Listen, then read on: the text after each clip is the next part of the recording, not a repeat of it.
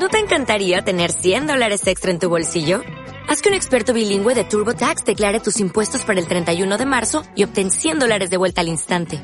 Porque no importa cuáles hayan sido tus logros del año pasado, TurboTax hace que cuenten. Obtén 100 dólares de vuelta y tus impuestos con 100% de precisión. Solo con Intuit TurboTax.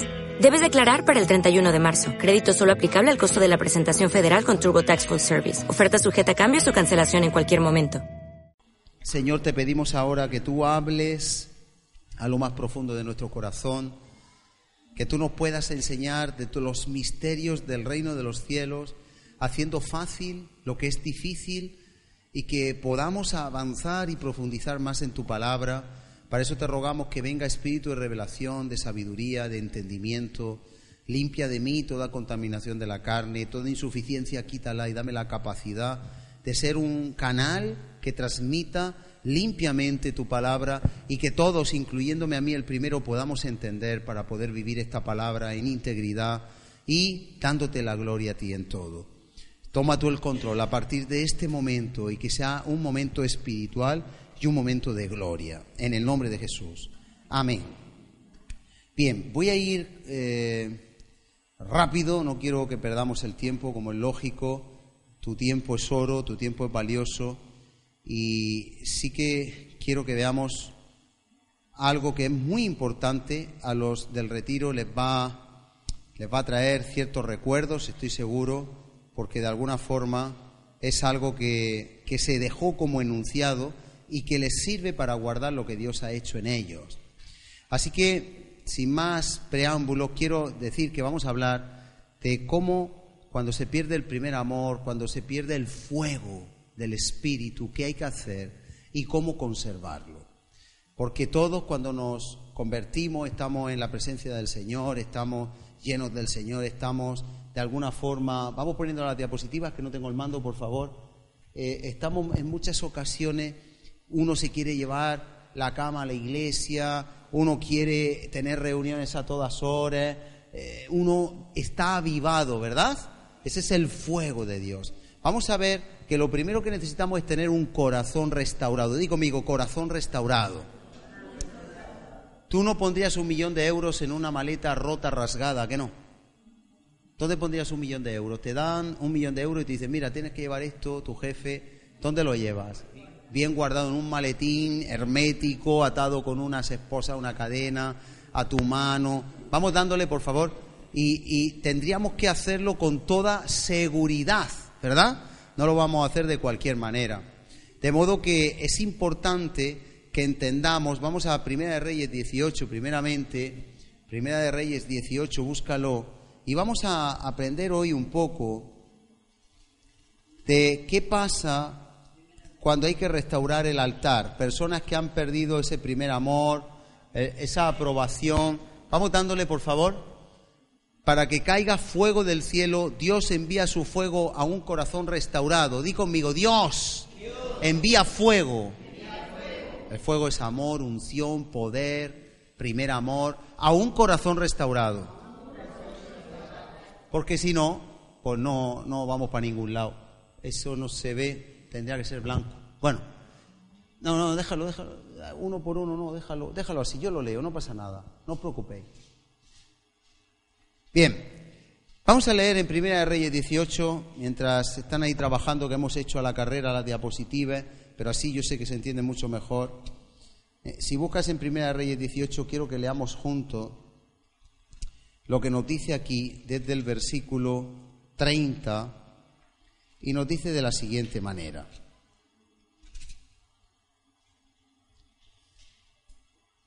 Bueno, no, desde el 30 no, perdón desde el 20. Entonces Acab convocó a todos los hijos de Israel y reunió a los profetas en el monte Carmelo. Y acercándose Elías a todo el pueblo dijo, ¿hasta cuándo claudicaréis vosotros entre dos pensamientos?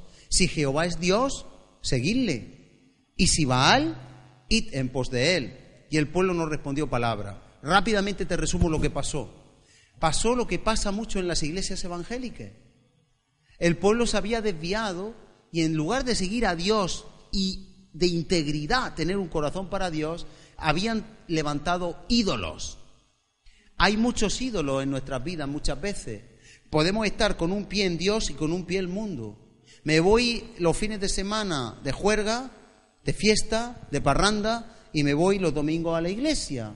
Me voy a las fiestas del pueblo y a las procesiones y me voy luego a la iglesia. Me voy al carnaval y me voy a la iglesia. Me voy a Halloween y me voy a la iglesia. El pueblo de Israel se había desviado y el profeta Elías, que supuestamente estaba solo, aunque habían otros que no habían doblado rodillas y estaban escondidos, pero supuestamente Elías dijo, si Dios es Dios, seguidle a Él, pero dejaros ya lo que va a hacer que no tengáis fuego, que no tengáis energía, que no tengáis capacidad de pelear la batalla de la fe. Entonces, solo Dios puede mandar, como vamos a ver, fuego del cielo, el fuego que tiene que prender tu vida y tu corazón, ese primer amor, cuando hay un corazón que está aprobado, hay que restaurar el corazón y lo vamos a ver aquí. Elías volvió a decir al pueblo, solo yo he quedado profeta de Jehová, mas los profetas de Baal hay 450 hombres. Dense no pues dos bueyes, escojan ellos uno y córtenlo en pedazos y pónganlo sobre la leña. Pero no pongan fuego debajo, y yo prepararé el otro buey y lo pondré sobre la leña, y ningún fuego pondré debajo. Invocad luego vosotros el nombre de vuestros dioses, y yo invocaré el nombre de Jehová. Y el Dios que respondiere por medio del fuego, ese sea Dios. Y todo el pueblo respondió diciendo, bien dicho. De alguna manera el pueblo decía, vale, de acuerdo, estamos de acuerdo, vamos a hacerlo, vamos a ver quién es Dios. Ve pasando porque está, estamos en la segunda diapositiva, por eso cómo se restaura el altar, aunque no se ve, yo te lo digo, pues para que baje fuego del cielo, poder, primer amor, hay que restaurar el corazón. El altar es el corazón. Seguimos, siguiente diapositiva. Por favor, me las quita y me lo pones todo en blanco, ¿vale? Quita las que no se vean y así no nos despistamos. Saca de escena, deja lo que tú quieres. Y noticia aquí, atención, en ese periodo dice, invocad, versículo 24, invocad luego vosotros el nombre de vuestros dioses y yo invocaré el nombre de Jehová. Y el Dios que respondiere por medio del fuego, ese, ese sea Dios. Es decir, Elías está diciendo, hay un Dios que va a mandar fuego del cielo. ¿Tú no te has dado cuenta que hay personas que por más que quieren reactivar su fe y su primer amor no pueden a no ser que Dios haga un milagro? María José contaba algo muy interesante. Yo sabía, yo sabía, yo sabía, pero no quería, yo sabía, no quería, pero Dios me dio una palabra y tal, y luego se confirmó. Es que hay momentos que aunque uno quiere, no puede, se queda como atrancado. Pero hay que hacer algo, hay que restaurar el corazón. Cuando Dios restaura el corazón, entonces sí se puede. Y todo empieza con si mi pueblo se humilla, se arrepiente de sus malos caminos, vuelve su corazón, entonces yo perdonaré y oiré. Ahí empieza la restauración. El corazón en muchas ocasiones está roto. Y dice aquí que tenía que bajar fuego, les hace un reto. Yo te pregunto a ti, ¿acaso las fiestas bajan fuego del cielo que permanezca en el corazón? Cuando uno se hincha y busca el refugio del alcohol, ¿Cuánto dura ese fuego? ¿Tres horas? ¿Cuatro horas? ¿Cinco horas? ¿Y la droga? ¿Siete? ¿Diez horas? ¿Y luego qué? ¿Luego qué? Cualquier pecado, ¿cuánto dura el fuego del pecado? Tú sabes que hay gente que siente adrenalina por saltar la verja de un instituto y robar un ordenador. Yo, yo conocí el caso allí en Murcia del hijo de una hermana que lo pilló la policía saltando al instituto y yo hablé con él era 13, 14 años, me dijo, no, es que lo hacemos por divertirnos. Y digo, pues vaya diversión. Ahora te han pillado y tu madre tiene que pagar dinero. El pecado trae un fuego que es malo, pero Dios trae un fuego que sí que hace arder el corazón en pasión y es hermoso. Vamos dándole hasta que lleguemos a lo que estamos viendo ahora, pero que no llegue al primer punto. Ahí, bájalo, quítalo. Ahí. Y seguimos leyendo. Tenía que bajar fuego de aprobación. Así que dice el 26, y ellos tomaron el buey que les fue dado y lo prepararon e invocaron el nombre de Baal desde la mañana hasta el mediodía, diciendo, Baal, respóndenos. Pero no había voz ni quien respondiese. Entre tanto ellos andaban saltando cerca del altar que habían hecho. Quiero llamarte la atención entre que los profetas de Baal 450 habían hecho un altar.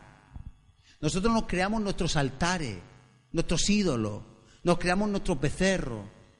Ah, pues a mí me motiva esto, a mí me motiva lo otro. Ay, yo este chico tan guapo, esta chica tan guapa, o yo el coche. Hablaba yo de un cliente que tuve cuando era abogado que los Seat Toledo eran su pasión desde que salió y siempre quería cambiar. Así que cobró una indemnización de tráfico de un accidente y lo primero que hizo es, Ambrosio, el día que cobró, nos fuimos a comer, te invito, venga, tal, tal.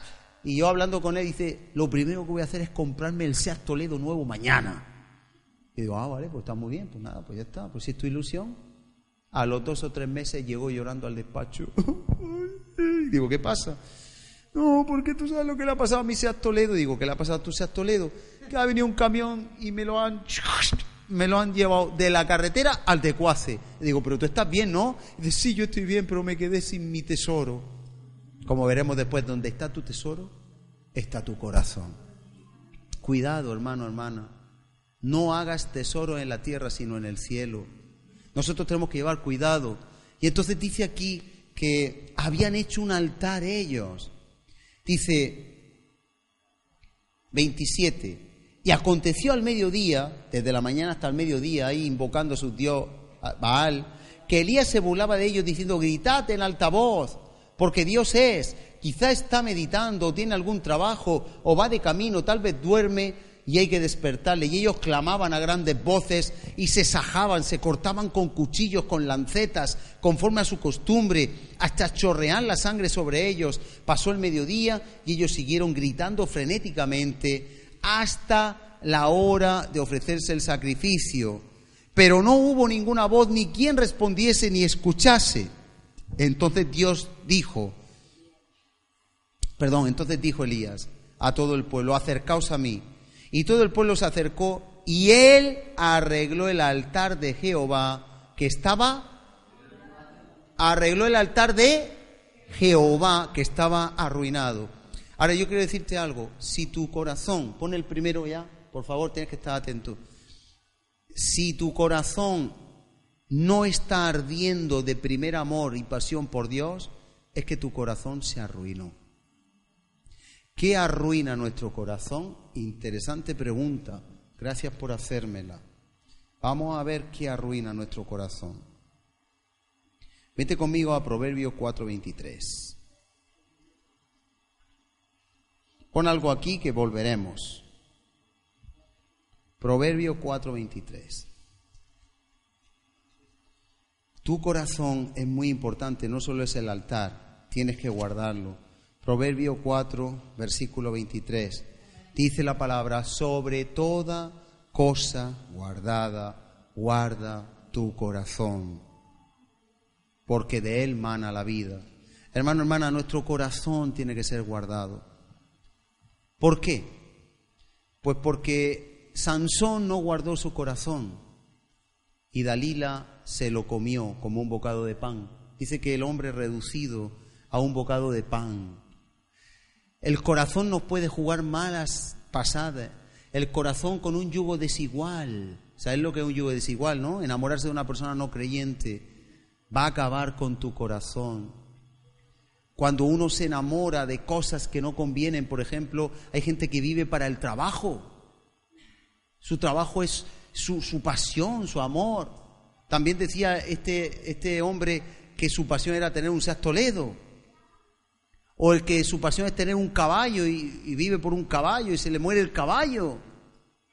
Por eso Jesús dice que de él mana la vida, que guardes tu corazón. Tampoco puedes descubrir tu corazón a cualquiera. ¿Lo sabías? Cuida tu corazón, te pueden dañar el corazón.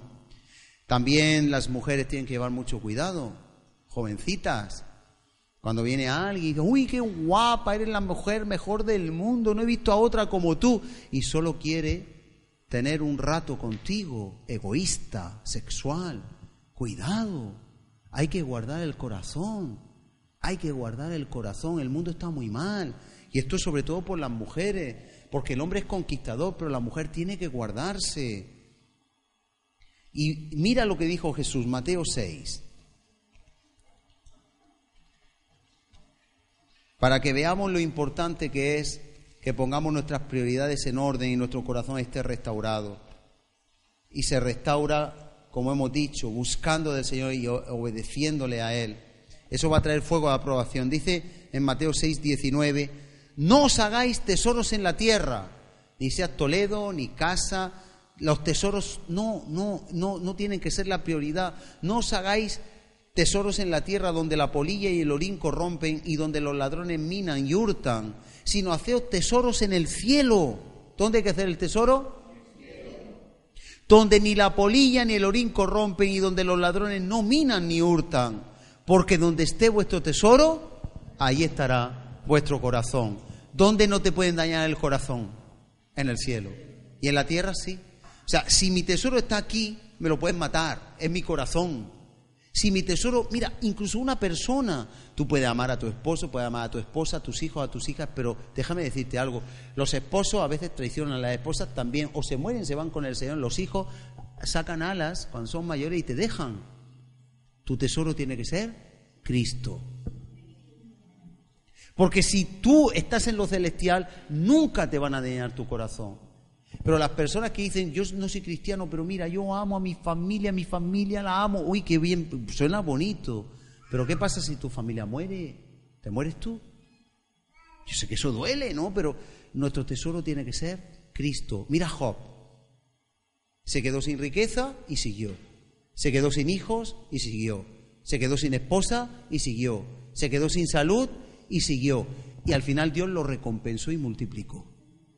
¿Dónde estaba el tesoro de Job? En el cielo. Y cuando lo perdió todo, dice, y Job se postró y adoró. Imagínate perdiéndolo todo, ¿eh? Riqueza, ganado, hijos, esposa, salud, y decir, te adoro, mi Dios, te adoro, mi Dios, te adoro. Alguna canción que suena por ahí. Sí, sí, es que yo la, la canto muy mal, pero existe. ¿La conocía alguien? ¿Nadie? Uy, Toma mi corazón, es tuyo. Y el diablo diciendo, es lo único que te queda. Toma mi corazón, es tuyo. ¿Eh? Esa sí te suena más, aunque yo cante mal. Pero fíjate qué hermoso. Ahora, hay dos detalles en la restauración del corazón. Segunda de Corintios 5, 17, para los que vienen al Señor con un corazón roto, por primera vez, dice, He aquí los que están en Cristo, nueva criatura son. Las cosas viejas pasaron. Las cosas, segunda de Corintios 5, 17, las cosas viejas pasaron. Las cosas viejas se sepultaron, se borraron. He aquí, todas son hechas nuevas. Renuévame, Señor Jesús. Ya no quiero ser igual, porque todo lo que hay dentro de mí necesita ser cambiado, ¿verdad? Pero es renovación. Las cosas son hechas nuevas, las cosas son hechas nuevas. El ladrón de saqueo, el que saqueaba, saqueo, fue hecho nuevo, devolvió cuatro veces lo que robó. Si no hiciera eso más de uno, nos hacemos ricos. ¿Cuántos jefes han quedado dinero? Y, y a veces cuánto la administración injustamente, ¿no? Dios nos quiere cambiar, nos quiere transformar. Y para los que llevan más tiempo, mira qué importante versículo en segunda de Crónicas 7, que lo decíamos antes, lo vimos en el retiro. Segunda de Crónicas 7. Aunque es verdad que Dios se lo dio a una persona especialmente, pero nos sirve para la restauración. Versículo 14. Si se humillare mi pueblo, o tú que estás aquí, sobre el cual es mi nombre invocado, y oraren y buscaren mi rostro, y se convirtieren de sus malos caminos, hay una promesa. Entonces Solo entonces, y solo entonces, hola, solo entonces, only then, no es only then, solo entonces, only then, entonces, yo oiré desde los cielos, perdonaré sus pecados y sanaré el corazón. Sanaré el corazón. Para que venga fuego del cielo tiene que haber un corazón sano. El fuego de Dios puede ser de consumir, como en Sodoma y Gomorra, o de aprobar. Y hoy hablamos del fuego de aprobación. Hay dos fuegos de Dios.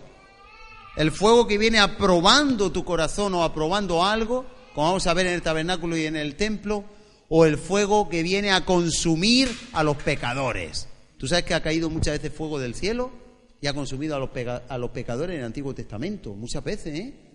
Sodoma y Gomorra, algunos rebeldes que se levantaron contra Moisés, etcétera. Oye, Nadab y Abiú, ¿te acuerdas cuando vimos el vídeo que ofrecieron fuego extraño? Vino fuego del cielo y los lo, mató en el acto. Bien, segundo punto, Isaac. Hay que estar atentos, si no, hay que tomar doce piedras. Vamos a Primera Reyes 18, donde estábamos, en el versículo 31. El altar estaba arruinado, hemos visto en el 30 y el 31, y tomando Elías doce piedras conforme al número de las tribus de los hijos de Jacob, al cual había sido dada la palabra de Jehová, diciendo, Israel será tu nombre, edificó con las piedras un altar en el nombre de Jehová, después hizo una zanja alrededor del altar en que cupieron dos medidas de grano. El segundo punto, ya hemos visto el primero, arregló el altar arruinado. El segundo punto es coger doce piedras. ¿Qué es el número doce? El número doce implica gobierno. Entonces fueron los apóstoles. Hay mucho del número doce, no me voy a meter en numerología, pero es importante que entiendas algo. Eso implica la piedra fundamental es Cristo. Las piedras que nosotros usamos es el fundamento de los apóstoles y los profetas, es lo que te enseña la iglesia, la palabra de Dios.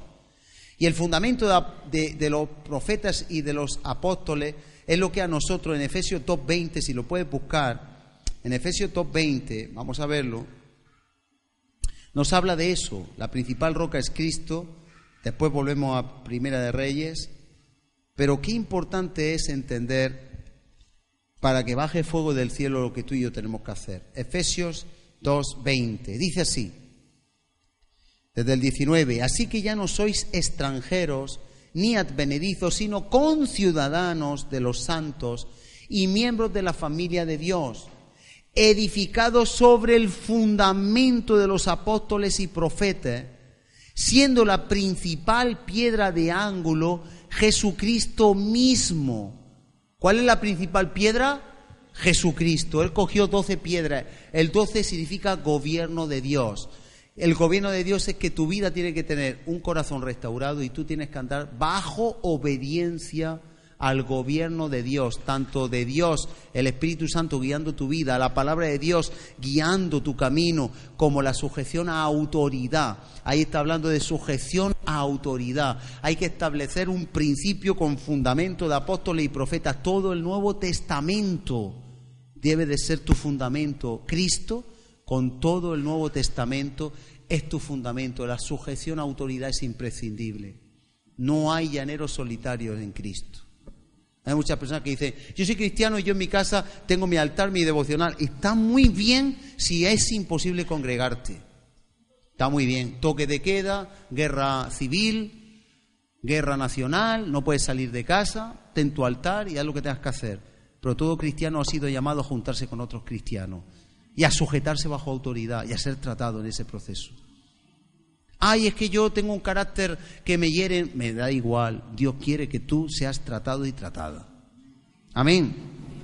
De modo que ese, ese estar en el gobierno de Dios nos habla de que nosotros tenemos que estar dispuestos a aceptar la palabra de Dios como fundamento de nuestra vida.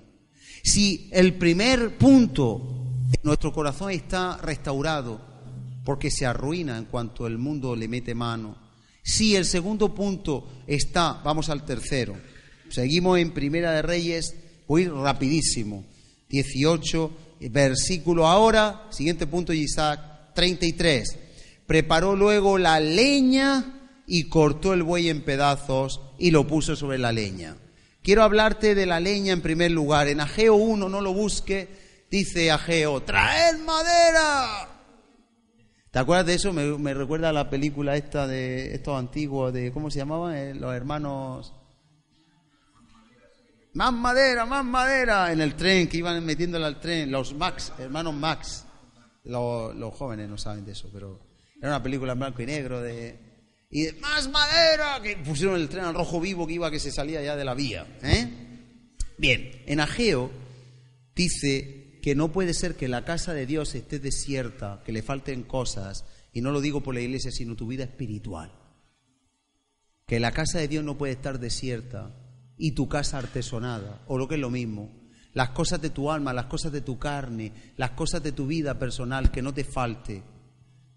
Que inviertas el esfuerzo que haga falta en un gimnasio, en deporte, en hobby, en estar con tus amigos y tus amigas, y que luego la palabra de Dios, cuando abres la Biblia, te poco lees la... Están pegadas las hojas. ¿Eh? Eso no puede ser. Biblia de 10 años y hojas que tienes que arrancarle. No puede ser. ¿Por qué? Porque eso es desatender las cosas de Dios. Entonces, ese tercer punto, la leña, la leña es la carne nuestra si tú quieres hacer arder un altar, los patriarcas ponían, y en todo el Antiguo Testamento ponían leña. La leña nuestra es la carne, la carne arde. Son abrojos, espinos, la maldición de Génesis cuando peca el hombre, dice, maldita será la tierra por tu causa, de ella nacerán espinos, cardos, abrojos, ortigas, y eso es lo que hay que hacer ahora, labrar y labrar y labrar y labrar, porque eso no hace solo, nadie lo planta. Impide la obra del fruto del Espíritu, la mala hierba se come el fruto del árbol, le quita fuerza al árbol, le quita las sustancias de la tierra. De modo que la leña se está refiriendo a la carne, por eso dice, traed madera, id al monte, cortar leña, traed madera, es trabajo. Y el buey es, vente a Romano 12, el buey se refiere a sacrificar algo que te duele y algo que de alguna manera está vivo. El buey es nuestra voluntad. En Romano 12 nos habla algo muy interesante, hermano, hermana, y es que tenemos que ser un sacrificio vivo. Así que, hermano, Romano 12.1, vamos para allá. Así que, hermanos, os ruego por las misericordias de Dios que presentéis vuestros cuerpos en un sacrificio vivo, vivo porque quiere decir que va a doler. No es lo mismo matar un pollo muerto que matar un pollo vivo, ¿a qué no? Degollarlo. ¿A qué no? No es lo mismo, ¿verdad? No es igual. Eso es como que dicen, me han robado el coche. Bueno, yo confío en el Señor, de todas maneras. No, no, eh, anda, dale la llave al ladrón a ver si confía en el Señor. ¿Me entiendes lo que quiero decir o no? El sacrificio vivo es que tú pones tu voluntad a los pies del Señor cada día. Cada día. Dice, santo haciendo su voluntad y agradable a Dios, no a ti, porque a veces hacemos cosas que nos agradan a nosotros y son para Dios. Por ejemplo, a mí me pueden gustar cosas y yo las hago porque me gustan. Pero es que a quien hay que agradar a quien es a Dios. Por eso un buey que era una herramienta, es como coger un tractor John Deere, que eso vale un capital, eso vale mucho dinero, a lo mejor 40.000 euros, y decir, voy a pegarle fuego para Dios. Eso era coger un buey, y los bueyes eran animales de, de trillar la tierra, eran animales muy fuertes. Y cogió el buey y lo despedazó, lo sacrificó para Dios. Esa es tu voluntad, nuestra voluntad tiene que estar sujeta a la voluntad de Él para agradarle a Él. Toma mi corazón que es tuyo, mi vida ofrezco ante tu altar en amor y santidad. Eso es un sacrificio vivo. Dice, agradable a Dios, que es nuestro culto racional. No os conforméis a este siglo, porque la tendencia es conformarnos. Alguien decía, mis amistades me llevaron, nos conformamos, nos dejamos arrastrar y cuando nos venimos a dar cuenta se apaga el fuego. Y no podemos dar lugar a que se apague el fuego, hermano. Porque luego, para encenderlo, hmm, hasta que no baja del cielo otra vez, ese fuego no se puede meter extraño, como Nadab y Abiú. No es fuego extraño. Y entonces dice, no os conforméis a este siglo, sino transformaos por medio de la renovación de vuestro entendimiento De modo que la leña en la carne y el buey es sacrificar nuestra voluntad para hacer la voluntad de Él que le agrada a Él. Cuarto punto. El cuarto punto lo vemos en el versículo 34 de Primera de Reyes 18. Vamos a leerlo. Y dijo, llenad cuatro cántaros de agua, derramadla sobre el holocausto y sobre la leña, hacedlo otra vez. Bueno, aquí hay más cosas, pero no me da tiempo del cuatro por tres, que otra vez es doce. No me voy a meter en eso, pero sí te voy a decir que el agua es la palabra de Dios. Cuando tú tengas un sueño y estés en agua, es la palabra de Dios. También pueden ser problemas, pero el agua cristalina, transparente, es palabra de Dios. La palabra de Dios. Así es mi palabra como la lluvia que cae del cielo y riega la tierra y hace germinar y produce aquello que yo quiero. Luego, si tú, número uno, tu corazón está restaurado, no arruinado, con la obediencia se restaura. Si número dos, te, sujeta al gobierno de Dios en todas las áreas, palabra, autoridades y obediencia. Si además entrega, ponen la leña, que es tu carne, y sacrificas tu voluntad. Y si además la palabra de Dios, dale un punto más, el agua, la palabra de Dios, está en tu corazón, devocional. Hemos enseñado a los jóvenes devocional diario. Íbamos con los ojos ahí todavía viendo borroso. Pero hemos enseñado y eso ha hecho que se active algo. ¿Cuándo bajó el fuego del cielo? El jueves, la última noche. ¿Por qué no el lunes? ¿Y por qué no el martes? ¿Y por qué no el miércoles? Porque esto ocurrió sin daros cuenta. La palabra fue haciendo una obra de arreglar el corazón. La palabra fue haciendo una obra de fundamentar en el gobierno de Dios. La palabra fue haciendo una obra de echar leña, leña, leña, porque era sacrificado y que nuestra voluntad fuera agradable a Él. La palabra estuvo presente en todo momento. Y el punto número quinto, versículo 36 y 37, muy importante, el más importante. Cuando llegó la hora de ofrecerse el holocausto, se acercó el profeta Elías y dijo, Jehová Dios de Abraham, de Isaac, de Israel, sea hoy manifiesto que tú eres Dios en Israel y yo soy tu siervo, nadie, pero tú eres Dios. Él podía haber dicho, sea manifiesto que yo soy el profeta verdadero, ¿verdad? ¿Podía haberlo dicho? ¿Sí o no? Pero lo único que dijo es, que tú eres Dios de Israel y yo tu siervo, inútil. Qué importante que le demos la gloria a Dios. ¿Tú quieres que baje el fuego del cielo a tu vida? Pues no diga, ay, que yo sea. No, no, tú no seas nada. Señor, que se vea tu gloria. Que se vea tu gloria que hoy se vea tu gloria, que hoy tu gloria sea manifiesta, que hoy haya aquí un cambio en mi familia, en mi corazón. Yo desaparezco, se apagan las luces que están sobre el hombre. Solo tú, eso es lo que decía Elías con su corazón, mereces brillar. Qué importante es eso. Y dice, y que yo soy tu siervo y que por mandato tuyo he hecho todas estas cosas. Respóndeme, Jehová, respóndeme para que conozca este pueblo que tú, oh Jehová, eres el Dios y que tú vuelves a ti el corazón de ellos. Yo he visto muchas predicaciones, Dios te dé sabiduría. Yo he visto muchas predicaciones donde todo es, tú vas a ser, yo soy, tú vas a ser, mira lo que he hecho, hazlo como yo. Por Dios, un ejemplo está bien. A veces damos ejemplo de testimonio, pero el yo-yo tiene que desaparecer y tiene que aparecer él, él, él. A Dios sea la gloria. No cantamos solo a ti sea la gloria. Tenemos que desaparecer nosotros. Ahora, cuando todas estas cosas se dan, estos cinco puntos se dan, ¿sabes lo que pasa?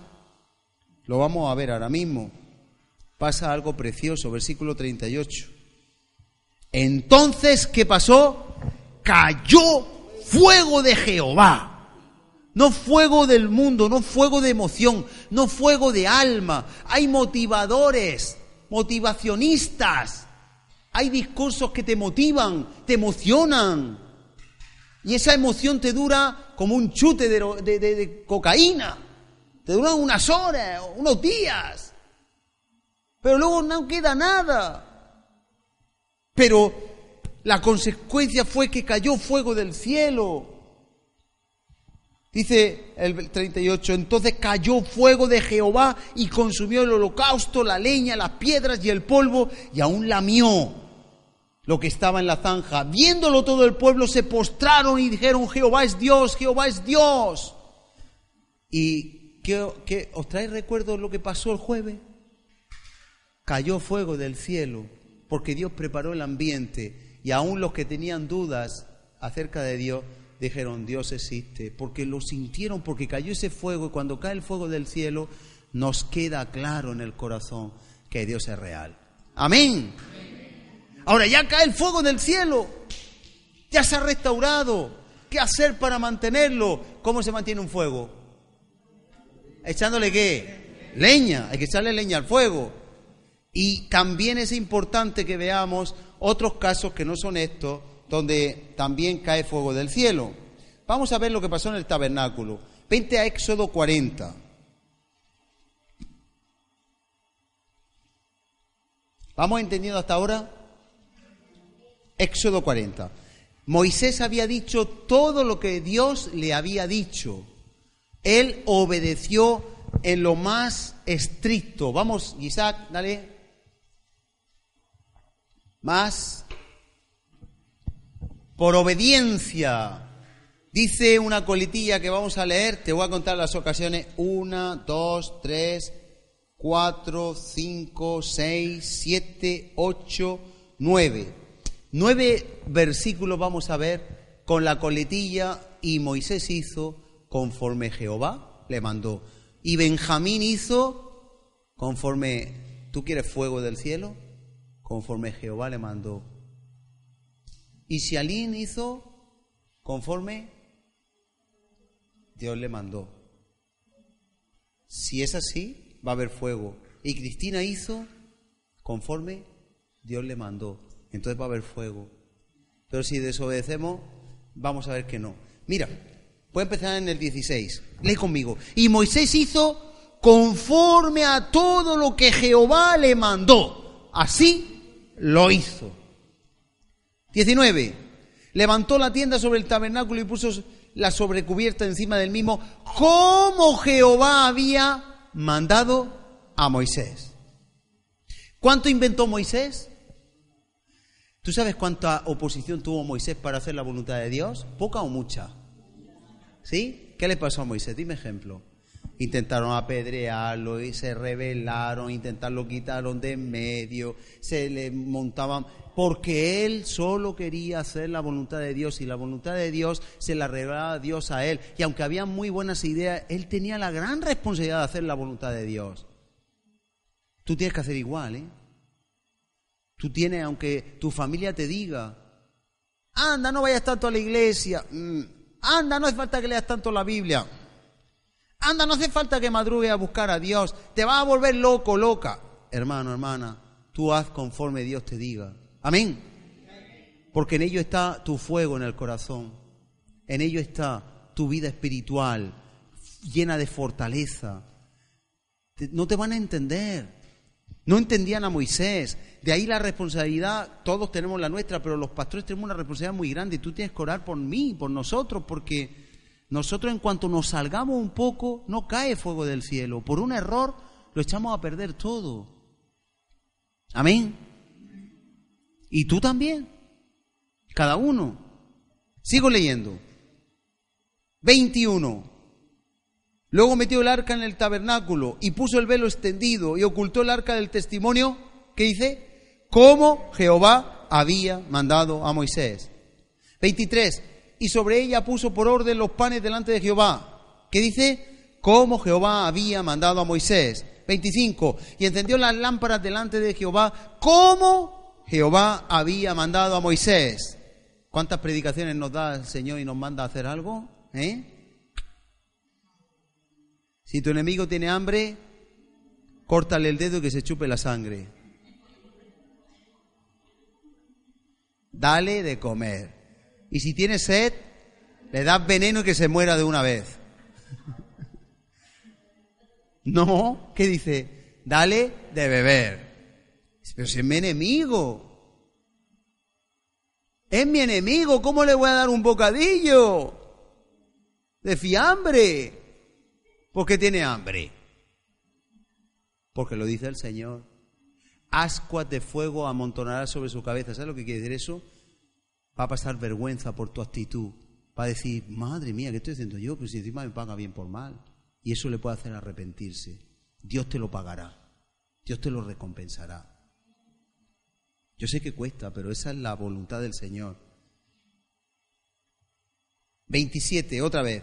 Y quemó sobre el incienso aromático, sobre él, como Jehová había mandado a Moisés. 29, al final, y sacrificó sobre el holocausto ofrenda, como Jehová había mandado a Moisés. 32. Cuando entraban en el, tabernáculo de reunión y cuando se acercaban al altar se lavaban como Jehová había mandado a Moisés. Y el 33.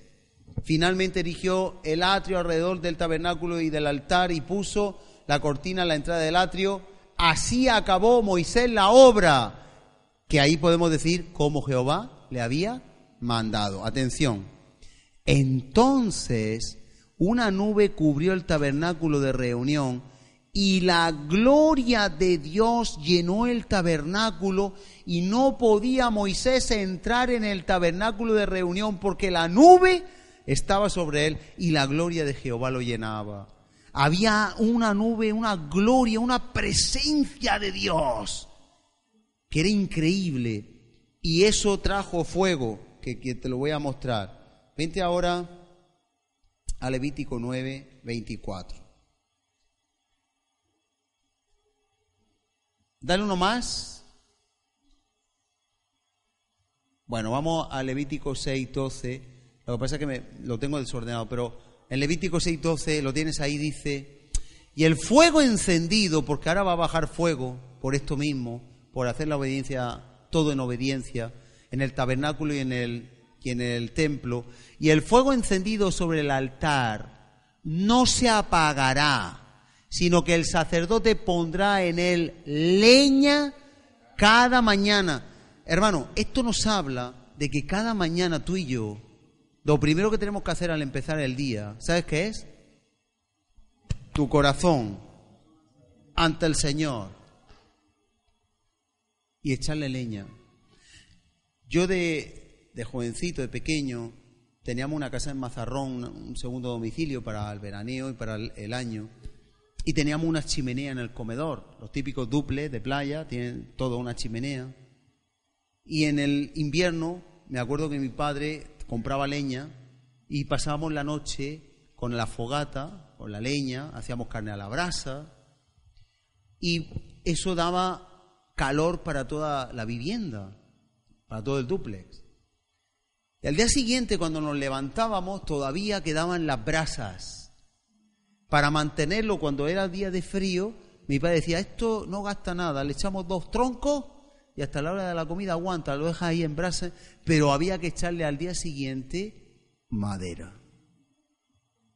El cristiano cuando tiene un fuego encendido y tenéis un fuego encendido en vuestro corazón, cada mañana tenemos lo primero que hacía el sacerdote y somos sacerdotes, cada día lo primero era poner leña y después holocausto, el buey, ser un sacrificio vivo. Señor, enséñame a pagar bien por mal, enséñame a sacrificar mi voluntad. No quiero hacer esto, pero lo voy a hacer.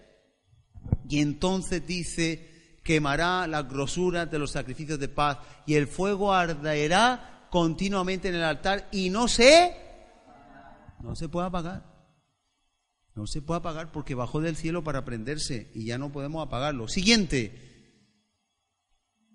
Así que nada, eso ya lo hemos dicho, tenemos que hacer en el día ninguna actividad antes de rendir nuestra voluntad al Señor. Siguiente. Vale, no lo he puesto, es que con la prisa lo he hecho en la alabanza y no me ha dado tiempo, perdón quiero que veamos Levítico 9:24. Recuérdame que ponga Levítico 9:24, por favor, antes del 6:12 y lo haga, lo haga bien. A lo mejor lo he hecho en otra diapositiva. Es que lo he hecho un poco, me he ido a danzar, no podía privarme. Cuando he visto danzar a los jóvenes, me lo he dejado medio del trabajo, me he venido para acá y ya cuando me he hinchado a sudar me he ido otra vez para atrás y he perdido la inspiración. Levítico 9:24 es la dedicación del tabernáculo, que ya hemos visto que todo lo hizo Moisés conforme le había dicho Jehová. Dice en Levítico 9:24, dándole para adelante, a ver si... A ver, a ver, a ver, dale, dale, dale. Ah, es que me lo he saltado, pero bueno, ahí está. Atención, ¿tú quieres que baje fuego del cielo? Sé obediente. En, en el colegio, están todos en la escuela dominical, le enseñan A, B, C, D, E, F, G, H, I, J, K y Z. El cristianismo tiene menos abecedario, tiene obedecedario. Obedece. Y ahí se acabó. La C es la Z. Obedece. ¿Cuáles son las vocales del cristianismo? Dime el alfabeto. Obedecedario. En vez de A, B, D, C, F, G, H. Obedece. Es fácil de acordarse, ¿no? ¿Quieres que baje el fuego del cielo? Obedece. ¿Quieres que te vaya bien en tu matrimonio? Obedece. ¿Quieres que te vaya bien en tu trabajo? ¿Quieres que te vaya bien en los estudios? ¿Quieres que te vaya bien en la iglesia? ¿Quieres que Dios te recompense? El camino de la obediencia es bendición. ¿Cómo te bendice Dios? Obedece. Es así.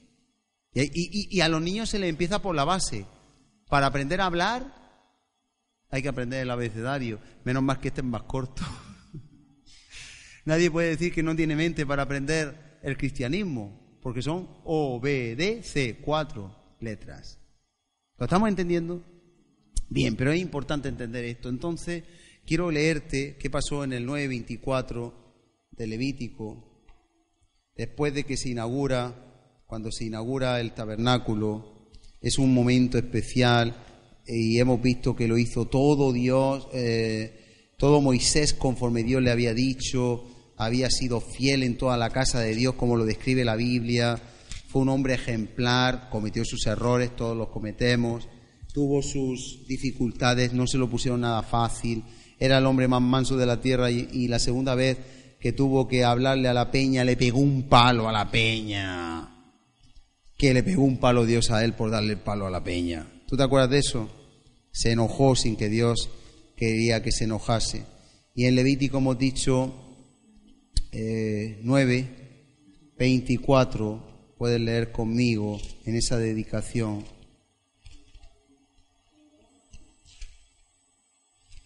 ¿Cómo va a bajar el fuego del cielo? Dice, y salió fuego de delante de Jehová y consumió el holocausto con las grosuras sobre el altar y viéndolo todo el pueblo alabaron y se postraron sobre su rostro. Pero esto no solo pasó con el tabernáculo. Vamos a la dedicación del templo, a segunda de Crónicas 17, perdón, 7 del 1 al 3. Dedicación del templo, lo tienes ahí, segunda de Crónicas 7, del 1 al 3. ¿Ya el templo quién lo hizo? ¿Quién hizo el templo? Pero no me lo diga uno solo. ¿El tabernáculo quién lo hizo? Moisés. ¿Y el templo? ¿Y quién quería hacerlo antes de Salomón y no pudo? Mm. Que hago un examen sorpresa, a ver qué aprueba. ¿Sabes que en Murcia cuando empezamos a hacer exámenes sorpresa y la gente se empezó a comprar blog, bolígrafos y tomamos nota de todo? Y ya como no hago exámenes sorpresa nadie, que anónimo, vamos. Pero ya nadie toma, bueno, nadie no, alguno. Bien, y hemos dicho ahora segunda de Crónicas 7. Hoy estoy yo lento buscando, porque hablo mucho. Del 1 al 3. Cuando Salomón acabó de orar, descendió fuego de los cielos y consumió el holocausto y las víctimas y la gloria de Jehová llenó la casa. Y al igual que hemos leído antes y no podían entrar los sacerdotes en la casa de Jehová porque la gloria de Jehová había llenado la casa de Jehová. Qué hermoso. Cuando vieron todos los hijos de Israel descender el fuego y la gloria de Jehová sobre la casa, se postraron sobre sus rostros en el pavimento y adoraron y alabaron a Jehová. Qué hermoso, hermanos, cuando hay un pueblo que obedece, cuando hay un pueblo que hace lo que Dios pide, el fuego cae, como cayó el jueves por la noche, que está muy reciente para ello.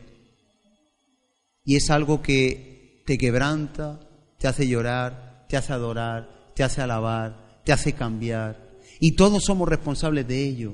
Debemos de ser obedientes todos. Debemos de matar las obras de la carne, debemos de matar la murmuración, debemos de matar, debemos de andar en santidad, debemos de esforzarnos todos juntos. Una más, Isaac, y para eso hay que traer madera, Najeo 1, que ya lo he dicho. ¿Y hay algo más? ¿O ahí terminaba? Vale, ahora yo no termino. Vente a, es un momento, es la última. Segunda de Timoteo 1.6, que ha empezado José. Segunda de Timoteo 1.6. Dios ha prendido un fuego en cada uno de los jóvenes y espero que en ti también. Y si no lo tienes, ya sabes cómo hacer que caiga. Segunda de Timoteo 1.6. Para terminar, dice así. Por lo cual te aconsejo que avives el fuego del don que está en ti. En este caso fue por imposición de mano y todos los jóvenes se les impuso las manos, pero no hace falta que se impongan las manos. El fuego cae de muchas maneras, cae en el corazón. Pero te aconsejo que avives el fuego, el fuego que hay en ti. Hermano, hay que echar madera cada día, hay que tener un devocional, hay que tener una comunión, hay que venir a la iglesia, hay que escuchar la palabra, hay que recibir la exhortación y hay que vivir en integridad. Amén. Si el fuego se apagó. Acuérdate que es un pecado que se enfríe el primer amor y eso es pérdida de fuego. La palabra que usa aquí, avives, avivar, en el griego viene de la palabra anazopireide, muy rara. Eh, yo lo tengo aquí apuntado, pero anazopureode, pero es que es viene de pirómano, piroide piroide, y significa avivar o volver a encender. Así que si alguien se le ha apagado el fuego, lo puede volver a encender, pero como hemos visto. En resumen, en resumen es, ¿quién se acuerda de los puntos? ¿Cómo cae fuego del cielo? ¿Quién se acuerda de los puntos? Restauración del corazón, obedecer es la clave, ¿no? Pero restauración del corazón, un corazón con el tesoro en los cielos. Número dos, gobierno de Dios, sujeción, autoridad. Número tres, leña y sacrificio. Número cuatro, agua, palabra, mucha palabra de Dios. Y cinco, gloria de Dios. Aderezado todo eso con obediencia, el fuego del Espíritu cae sobre tu vida. Levántate, ponte en pie, vamos a orar. Ponte en pie. Levanta tus brazos al cielo si quieres fuego. Oh Padre bendito, Rey de Gloria, Dios Todopoderoso, Dios que nos das todo cuanto necesitamos en el nombre de Jesús. Levantamos nuestras manos al cielo, no emocionados, sino fundamentados en tu palabra, fundamentados en la revelación de tu Espíritu. Hoy pedimos fuego del Espíritu, porque hay muchas cosas que tenemos que llevar a cabo en la vida, hay muchos testimonios que dar, hay muchas pruebas que vencer, hay muchas cosas que llevar a cabo, desarrollar. Hoy queremos el fuego del Espíritu, manda fuego, fuego del cielo. Oh Señor, haznos obedientes hasta la muerte y muerte de cruz. Ayúdanos, Señor, a estos puntos juntos poder vivirlos cada día y una vez encendido el fuego, alimentarlo con leña, alimentarlo con sacrificio que baje tu presencia a la mer cada día con tu fuego, a mantener encendido. Oh Señor, yo te ruego en el nombre de Jesús que desate fuego sobre cada uno de los que están aquí en esta hora. En el nombre de Jesús. En el nombre de Jesús salga fuego de tu presencia, venga el fuego a consumir ese holocausto que es la presencia, oh Padre, la voluntad, cada vida la voluntad de querer hacer tu voluntad para agradarte, la disposición del corazón, ese buey, ese sacrificio vivo, agradable a ti, eso va a ser con todos esos puntos va a hacer que baje tu fuego cada día. Yo te ruego de forma sobrenatural que enciendas un fuego en cada uno de mis hermanos, mis hermanas, en mí mismo. Enciéndenos fuego. Queremos fuego, fuego del Espíritu, el primer amor, ese primer amor que nos hace buscarte, tomar notas, leer, releer, estudiar, avanzar. Ese primer amor que nos hace estar en tus asuntos. Oh Padre, en el nombre de Jesús, yo te suplico que enciendas un fuego y que nunca se apague. Así como en Levítico 6 decía tu palabra y hemos leído que el fuego no se podía apagar. El sacerdote lo primero que tenía que hacer cada mañana era echar leña y poner holocausto. Así nosotros cada mañana, antes de hacer nada, pongamos leña y holocausto. Te digamos, Señor, me rindo a ti, te entrego mi vida, te entrego mi corazón. Toma mi corazón porque es tuyo. Ayúdanos, Señor, a que no se apague, a que avivemos y volvamos a encender si es que se va a apagar el fuego que hay en nosotros. Todo sea para tu gloria y este pueblo sea un pueblo avivado, un pueblo lleno de tu fuego. Tú tienes el poder, a ti damos la gloria, la honra, la alabanza, el honor, el imperio y arrojamos nuestras coronas delante de ti. En el nombre de Jesús. Amén y amén. Ponlo por obra, que hay mucho que hacer, hermano.